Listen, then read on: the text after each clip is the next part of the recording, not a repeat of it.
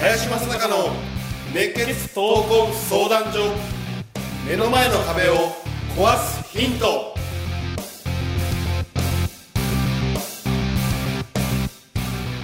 こんにちは。ナビゲーターの今野花子です。林正孝の熱血闘魂相談所。目の前の壁を壊すヒント。この番組ではさまざまな年代の男女からの質問や相談に平成の侍林正孝がスコンと突き抜ける答えをお伝えしていきます。それでは林さんお月さんよろしくお願いいたします。はい、よろしくお願いします。今週も先週に引き続きゲストに来ていただいております、えー柏崎拓也さんと画家の三浦真由子さんです。よろしくお願いいたします。お願いいたします。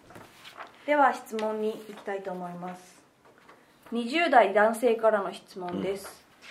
20代学生です。就職活動について質問があります。先日学校で開催された就職イベントなどで先輩方の話を聞いてきたのですが優秀な学生は早くに就職が決まる。優秀じゃない学生は就職がなかなか決まらないこともあるというような話だったのですがそもそも優秀な学生という定義がよくわからなく自分は大丈夫かなと不安があります。業界研究や自己分析私は自分のこともろくに知らず特に行きたい業界もこれといってありません。実際に社会に出られている方が考える学生の優劣というのはどういうところから判断されているのでしょうか？という質問です、うん就活生ならではの質問といいますか。林さんいかがですか？うん、まず優秀という概念がないんだよね。ほうでね、あのまあ、就職活動するにあたってね、どういうふうなところを見てるかという、まあ、視点で話をするとね、大体人事で見る目がない会社っていうのはまず学歴で見る。ん。です。学歴っていうのは学校歴。これはある確率で、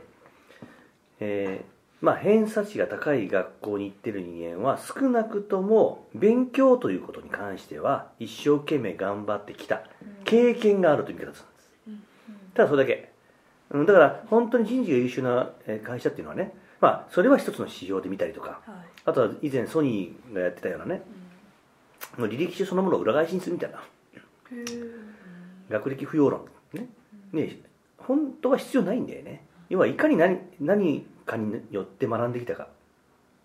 学校じゃなくて何を学んできたか。その学んできたことをどうやってうちの会社で活かせるかどうかをしっかり質問ができればあの会社っていうのは、えー別に学校等々関係なくね優秀なその会社の優秀なね、えー学生が取れるわけですよ、まあ、そういった意味で言うと、まあ僕から見ると大会系というのは非常に魅力的です。はいなぜです実際にあの特に団体競技やってきてる人間っていうのは、少なくとも自分一人ではできないというような経験値を持ってる。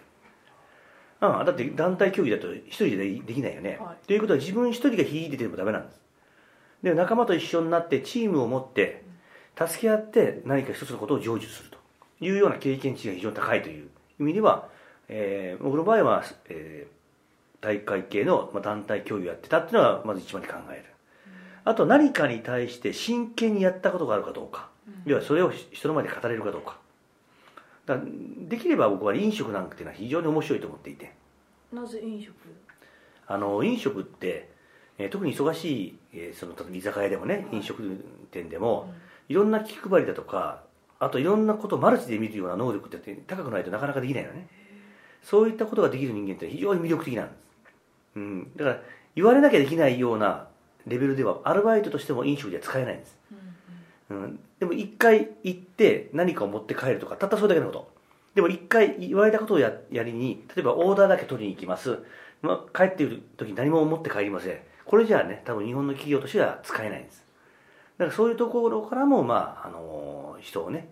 見る目っていうのは逆にあの視点を持っていてね。だから、まあ、人事の、まあ、そのスキルによってはだいぶ見方は変わってくると思うんです基本的にはある程度の会社になれば人事っていうのはいい人材を揃えてる場合が多いんでね、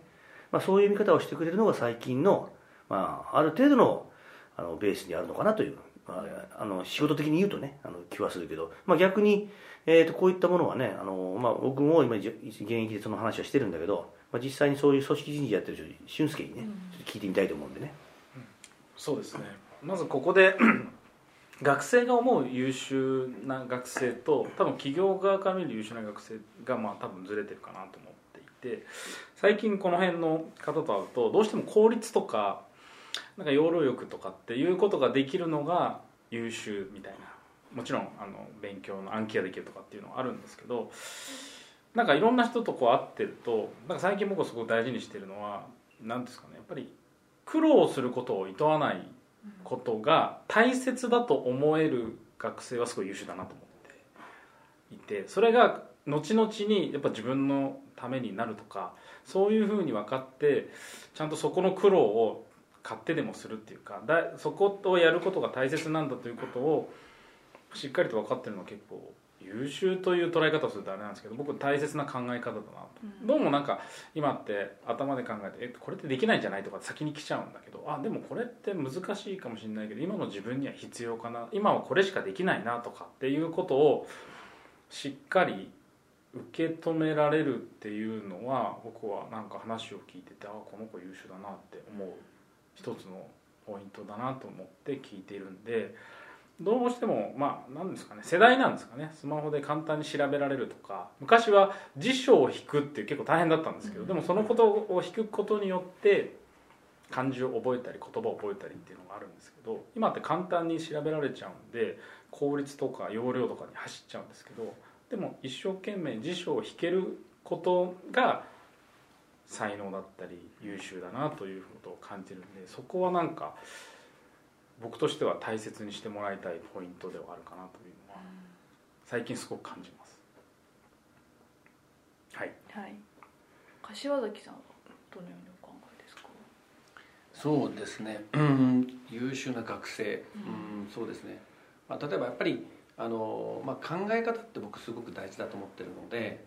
例えばコップに水が半分入っててこれをあまだ半分あるんだって考える人と、もうこれだけしかないんだって考える方で全然その先の育成は違ってくると思うんですね。だからやっぱりすごく前向きに何でもと捉えられる人っていうのはすごくそっちの方向に進みやすいと思うのでそういう考えがこう備わってる人って僕はまあ優秀っていうかそういう人がいいなって思いますね。であの、まあ、何事もこう一生懸命に向き合うっていうこともすごく僕は大事な要素だと思いますしあとね最近ちょっと思うのが、うんまあえーまあ、20代とかえ30代の前半とかもそうかもしれないですけど、まあ、言われたことをはいはいやるだけ。ってどうなのと思うんですね、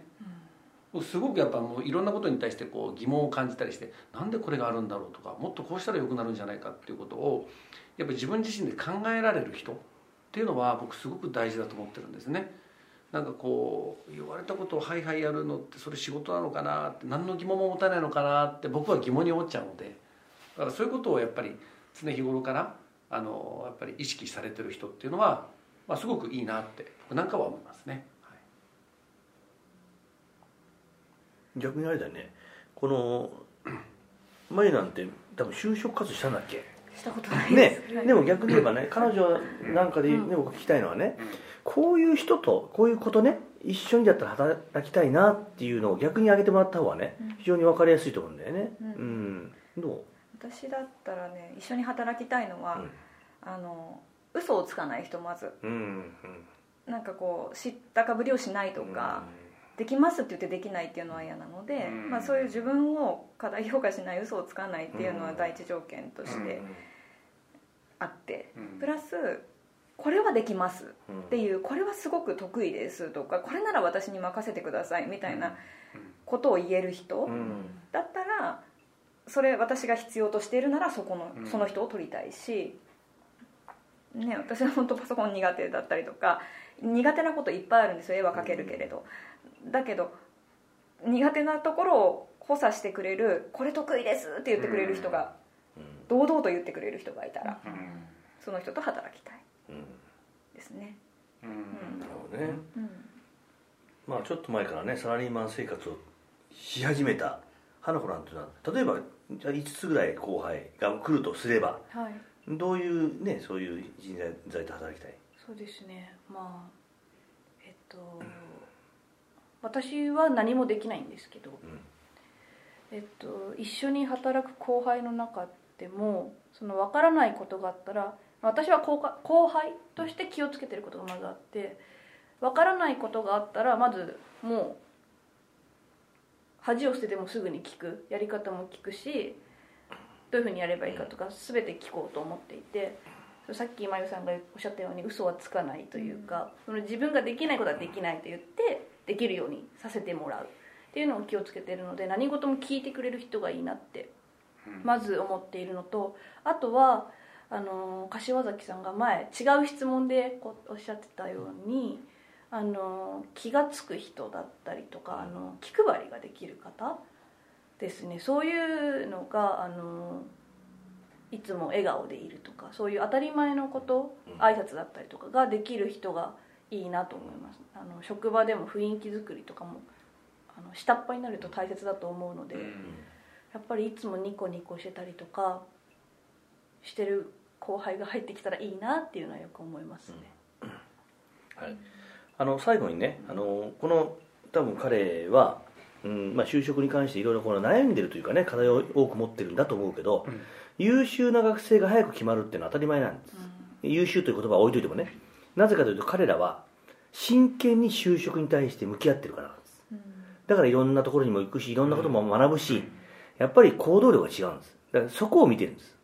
だからえー、自分がいまだにね行くとこが分かんない業界も分かんないっていうよりは、うん、いやまず行動を起こしてみること、うん、どこの業界でもいいんだよ。あの分からなくていいと思う、うん、まずでも行動を起こすことをしていかないと、あのその今就職がすでに決まってる彼らにはやっぱ追いつけないと思うんです、そういう意味ではねまず行動、ね、考える前に動くと、えー、いうことをね心がけてほしいなと思います。皆さんどうもありがとうございました。はいありがとうございました。ありがとうございますこの番組ではリスナーの方々からいただくご質問を募集しています。自分の人生や日本社会のことなど林正孝に聞きたいことをどしどしご応募ください。ご質問はインターネットで熱血闘魂相談所と検索。すると Facebook のページがヒットしますのでそちらにアクセスしていただき、えー、メッセージボタンをクリックして質問を送ってください。ポッドキャストの他にも YouTube でも聞けるようになりました。そちらも合わせてチェックしてみてください。皆様からの質問お待ちしております。それでは次回もお楽しみに。